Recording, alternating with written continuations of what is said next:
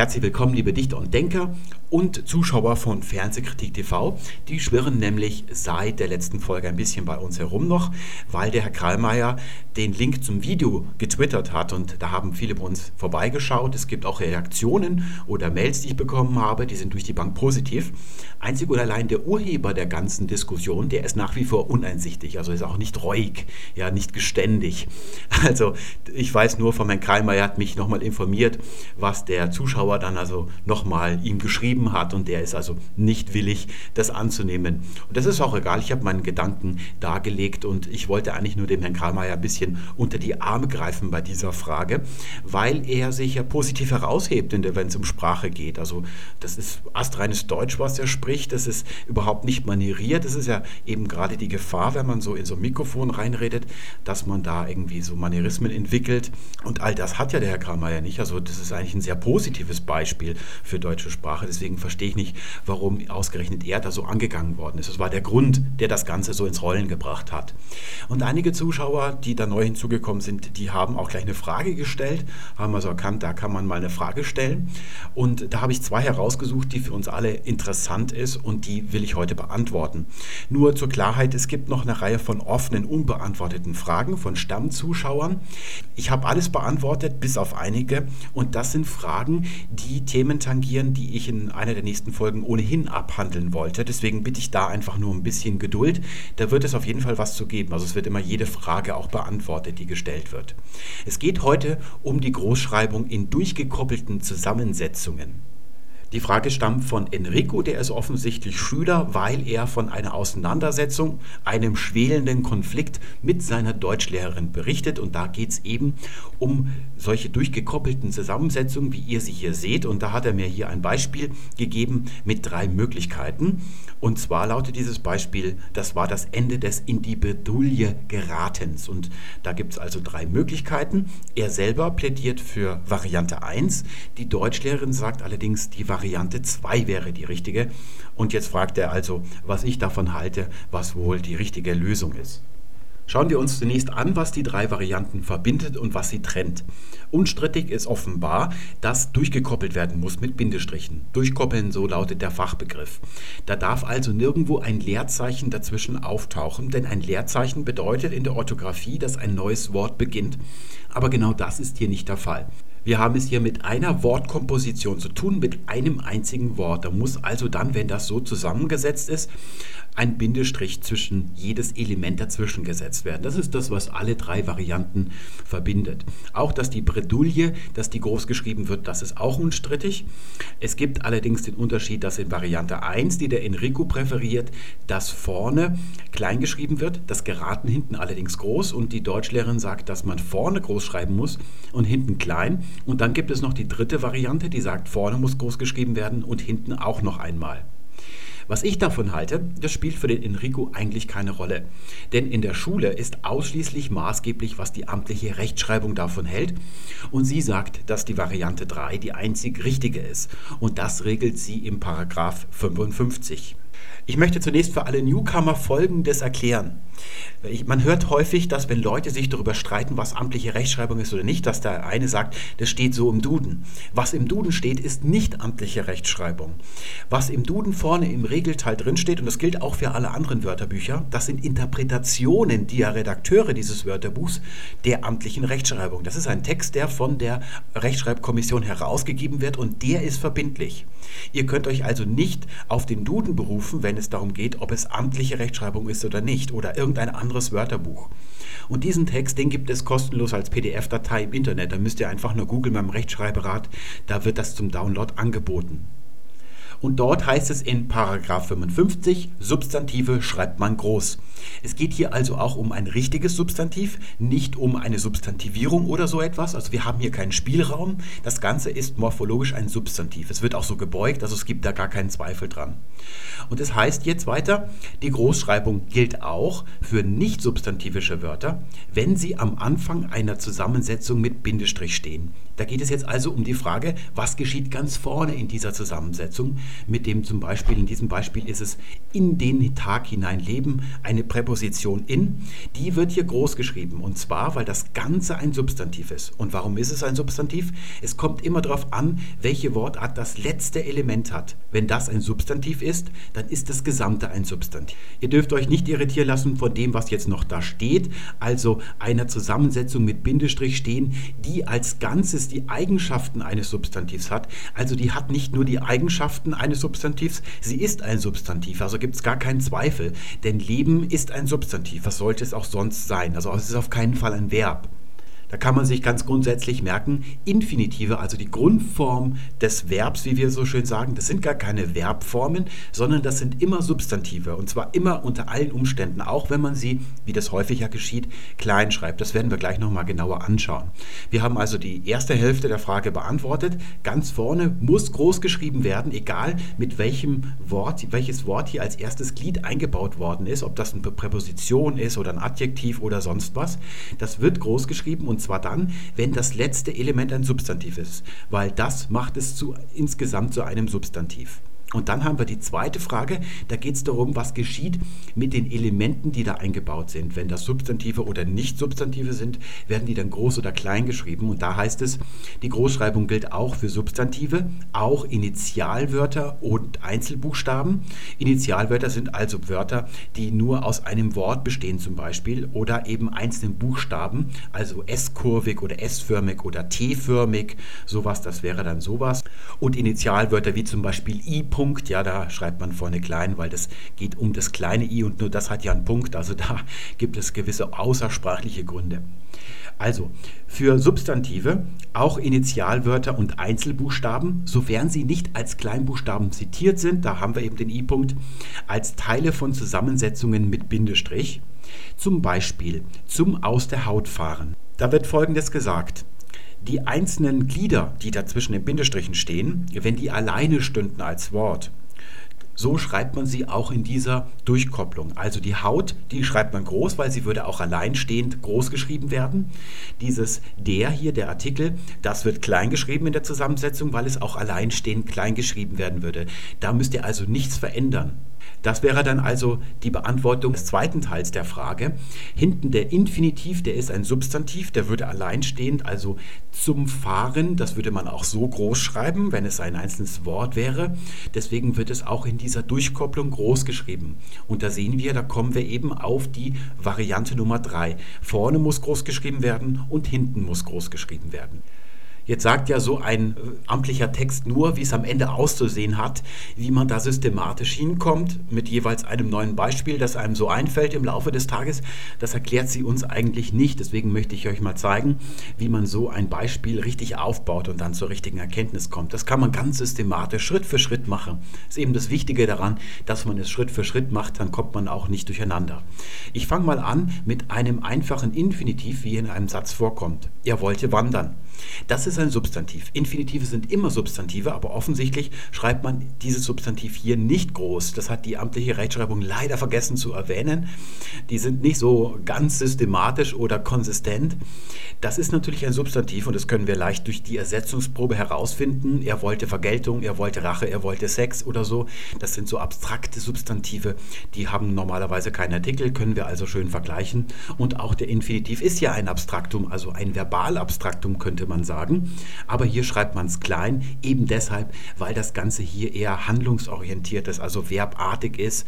Aber formal gesehen ist es ein Substantiv. Und das wird hier klein geschrieben, aber wenn da vorne ein Artikel ist, dann wird es auch wie ein Substantiv gebraucht. Da ist also der Verbalcharakter nicht mehr so stark. Das Wandern ist des Müllers Lust, deshalb muss also das Wandern groß geschrieben werden, wegen des Artikels davor. Das mal nur als Vorübung und jetzt bauen wir mal Enricos Beispiel auf, ganz systematisch. Wir haben zunächst einmal geraten und das schreiben wir groß, weil ganz vorne soll ja das das sein. Wir haben ja des Geratens als Genitivform, von dieser Fassung hier, hier haben wir die Grundform. Und jetzt hat dieses Geraten eine ganz übliche ja, adverbiale Bestimmung, eine adverbiale Umstandsbestimmung, die bestimmt das Verbum, das Prädikat näher in die Bredouille. Man sagt zum Beispiel, er geriet in die Bredouille Und wenn wir das jetzt zu einem Nominalausdruck zusammenstampfen wollen, dann haben wir also das, das davor gesetzt wird und da würden wir dann also das in die Bredouille geraten. Bei allen Zusammensetzungen kommt es eigentlich darauf an, was das letzte Glied als Wortart ist. Wir haben gesagt, es ist ein Substantiv, deswegen wird auch die gesamte Komposition ein Substantiv sein. Man geht also immer von hinten aus. Hier ist die Hierarchie, was das als Wortart ist, das macht das Gesamte hier dann eben auch zu einem Substantiv. Das heißt, hier vorne haben wir ein in, eine Präposition schreibt man normalerweise klein. Es ist jetzt allerdings keine Präposition mehr, sondern ein Wortbildungselement, ein, der Teil eines Wortes. Deswegen ist der Status Präposition aufgehoben.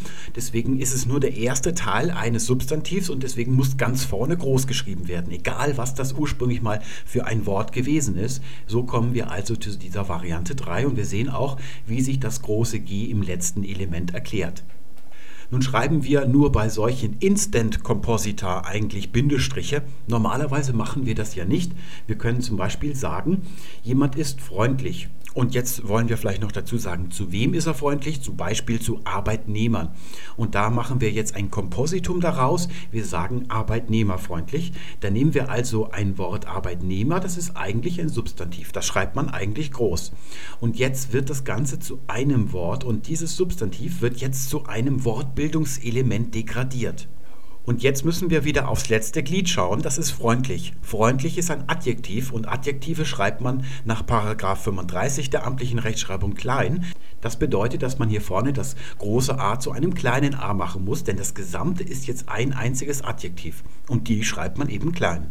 Man baut so ein Kompositum also grundsätzlich vom letzten Glied von dem beginnend baut man es auf. Was davor ist, das sind alles nur Determinantien zu diesem letzten Glied. Also man kann hier drauf schauen und weiß, was das Gesamte dann für eine Wortart sein wird und dann kann man auch sehen, was da vorne hier an Groß- und Kleinschreibung so passiert. Wenn es ein Substantiv ist, wird das vorne groß geschrieben, egal mit was das beginnt.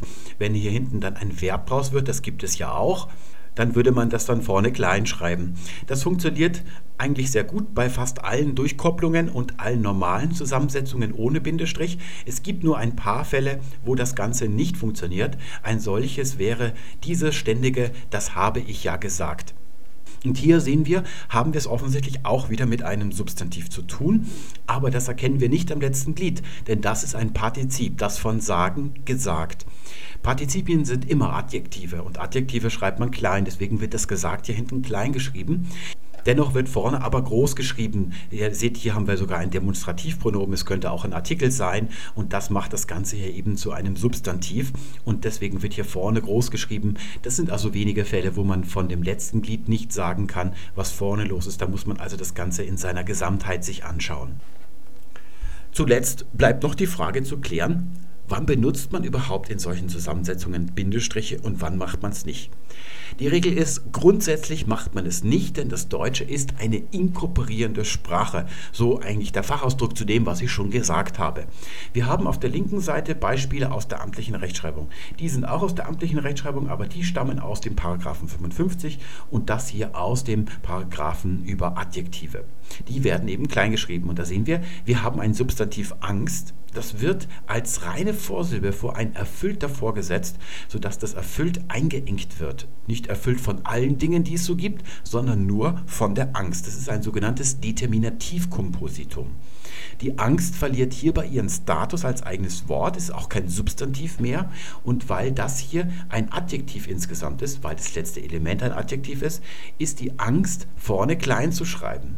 Denn das Ganze ist ein Adjektiv, muss klein geschrieben werden. Das ist das Normale im Deutschen. Und jetzt kommt es eben manchmal dazu, dass man da etwas davor setzt bei so einem Determinativ, bei einem Kompositum, dass man eben nicht kleinschreiben oder großschreiben darf, je nachdem, wo man also eine gewisse Schreibung beibehalten muss wo man also diese Inkorporation hier, dieses Verschmelzen oder das Degradiertwerden eines Wortes zu einer reinen Vorsilbe verhindern muss. Und ein solches Beispiel seht ihr auf der rechten Seite, pH-Wert neutral. H wird in der Chemie groß geschrieben, wenn es den Wasserstoff als Zeichen bezeichnet für Hydrogenium.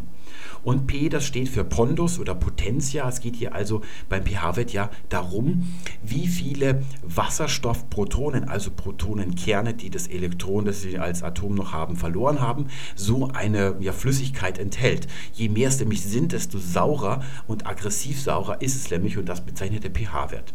In der Chemie kommt es also darauf an, dass das P klein geschrieben wird und das H groß. In diesem Fall wäre das Ganze ja ein Adjektiv, aber wenn wir nur pH-Wert hätten, dann müssten wir das P ja groß schreiben, aber das darf man in der Chemie nicht, weil das große P für Phosphor steht. Jetzt macht man folgendes: Man sagt durch den Bindestrich, den man dazwischen quetscht, dass die Inkorporation nicht stattgefunden hat, dass das eigentlich zwei Wörter sind, aber insgesamt bilden sie einen Ausdruck und werden deshalb mit dem Bindestrich verbunden. Hier unten sehen wir UV-empfindlich. UV für UV-Licht, ultraviolettes Licht. Das schreibt man immer mit zwei Großbuchstaben, ist ein Akronym. Das will man auf keinen Fall klein schreiben. Und wenn ich jetzt das Adjektiv UV-empfindlich bilde, müssten wir es ja nach den Regeln auf der linken Seite klein schreiben. Und damit man das nicht machen muss, macht man diesen Bindestrich dahinter. Auch beim 400-Meter-Lauf wäre es ein bisschen komisch, wenn wir 400 dann in klein weiterschreiben Meter. Und wir können zum Beispiel bei einer 4 nicht unterscheiden zwischen groß und klein. Und wir müssten es eigentlich groß schreiben. Deswegen macht man das auch mit Bindestrichen. Oder hier bei der S-Kurve, wenn ich sage S-Kurvenreich, da haben wir das Problem, dass dieses S als Buchstabe zwar verwendet wird, aber es geht um die Form des Buchstabens, also ein spezieller Sonderfall. Ich muss also ein Bindestrich zwischen S und Kurve setzen, damit man es nicht Skurve liest. Jetzt haben wir hier einen Bindestrich. Das heißt, hier hinten muss auch einer hin, weil S-Kurve plus Reich wird also S-Kurvenreich. Wenn der zweite Bindestrich hier nicht stünde, hätten wir zunächst mal ein Kurvenreich und dann nochmal spezifiziert durch S und das würde hier überhaupt keinen Sinn ergeben. Deswegen muss hier im Sinne der eigentlich der, der Ordentlichkeit ein zweites, ein zweiter Bindestrich hingesetzt werden, was sonst wäre das hierarchisch unausgewogen, es wäre kontraikonisch. Es gibt Grenzfälle und das ist Napoleon freundlich. Normalerweise Namen sind ganz normale Substantive. Ich würde das lieber klein schreiben, ohne Bindestrich und auf die linke Seite rübersetzen. Denn Namen kann man ganz normal deklinieren, wenn sie normale Substantive sind. Es ist also überhaupt nicht schlimm, das klein zu schreiben. Es hängt hier ein bisschen vom Einzelnen ab, ob man sagt, Napoleon soll als Name, als Substantiv erhalten bleiben. Ich schreibe das groß und verknüpfe es mit dem Bindestrich, mit dem freundlich oder ob man es inkorporieren lässt, also dann klein und zusammenschreibt. Das würde ich eher machen. Man muss sich bei solchen Bildungen wie Napoleon freundlich, wenn man da hinkommt an diesem Punkt, immer fragen, ob man nicht schon den Boden von schlechtem Deutsch betreten hat. In einer Geschichtsarbeit, also einem Aufsatz über historische Zusammenhänge, ist es vielleicht noch ganz praktisch und angemessen, dass man Napoleon freundlich als festes Wort sich erschafft. Aber normalerweise sollte man zwei Dinge, die so zufällig zusammenkommen und nur für kurze Zeit, immer mit mit einer schönen Wendung machen. Sowas werdet ihr in einem guten Roman nicht finden. In den letzten Jahren hat sich das leider sehr stark ausgebreitet und es ist wirklich ein Kennzeichen, ein typisches Kennzeichen für schlechtes Deutsch inzwischen, dass man, wenn zwei Dinge zufällig zusammenkommen, ein Monsterkompositum bildet. Sehr häufig findet man das zum Beispiel auf Internetseiten, wo über Technik geschrieben wird. Eben deshalb, weil da sehr viel mit Produktnamen oder Firmennamen hantiert wird. Zum Beispiel das Apple-eigene Betriebssystem. Das klingt schon ein bisschen verkorkst. Warum nicht ein schlanker Genitiv, also Apples Betriebssystem? Dann kommt noch hinzu, dass eigene solche Komposita eigentlich gar nicht bildet. Also das ist hier eine Verwechslung. Eigentlich besteht eigene immer mit dem Dativ. Das sind also in Wirklichkeit zwei Wörter. Das ihm eigene Betriebssystem zum Beispiel würde man da eben sagen. Da ist es eben besser, man schaltet hier einen Gang zurück. Also in diesem Bereich sollte man sich nicht vorwagen. Man sollte Komposita bilden, wo es feste Zusammenhänge gibt, die Bestand haben über längere Zeit. Oder eben wie bei dem Beispiel vom Enrico, dass man da so einen ganzen Satz einfach zu einem Ausdruck zusammenpresst. Das macht man immer dann, wenn man es salopp oder lustig klingen lassen will oder ein bisschen ironisch klingen lassen will, dass das dann so zusammengepresst wird. Erfunden worden ist es eigentlich nicht dafür, sondern für solche Sachen wie pH-Wert neutral zum Beispiel. Aber da kann man es natürlich toll anwenden. Damit ziehe ich mich ins Wochenende zurück. Ich hoffe, dass ich Enrico die Frage ausführlich genug beantwortet habe und ihr was davon hattet. Ich wünsche euch alles Gute. Bis zum nächsten Mal. Tschüss.